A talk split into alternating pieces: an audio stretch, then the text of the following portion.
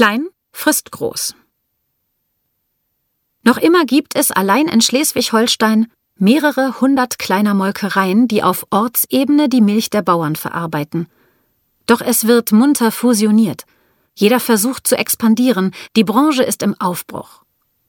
Im Jahr 1964 stecken die Leute zwischen Altgalendorf und Oldenburg die Köpfe zusammen. Man tuschelt über den Paul Rücker.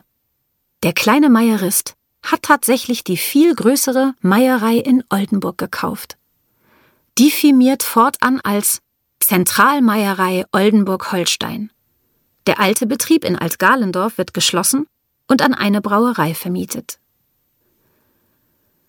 Die Pressen und Formen für die Käsefertigung nimmt Paul Rücker mit, kauft noch zwei gebrauchte Käsewannen und neue Salzbäder.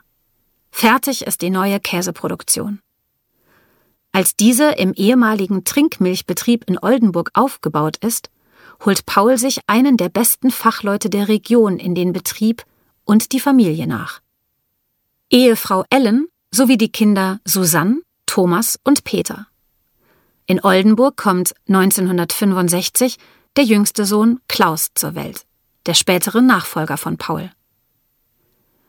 Durch die Übernahme des Betriebes in Oldenburg verarbeitet die Molkerei Rücker nun 5,5 Millionen Kilogramm Milch im Jahr.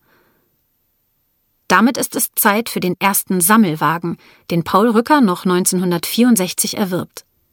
Nun müssen nicht mehr die Bauern zur Molkerei, die Molkerei kommt zu den Bauern. Bis zu 5000 Liter Milch nimmt der Sammelwagen mit einer Fuhre auf.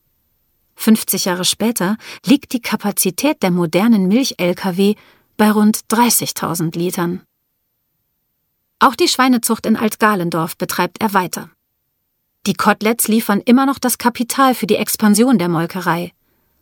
Die Aussichten sind weiter rosig. Beträgt die Arbeitslosenrate 1950 bedenkliche 11 Prozent, zählt man 1960 noch ganze 154.000 Erwerbslose. Per Definition herrscht Vollbeschäftigung in Deutschland. In der Landwirtschaft arbeiten derweil nur noch 14 Prozent der Erwerbstätigen, die dennoch mit enormen Wachstumsraten aufwartet, bei denen selbst die Industrie nicht mithält. Die jährliche Milchleistung einer Kuh erreicht in den 1960er Jahren fast 4000 Kilogramm.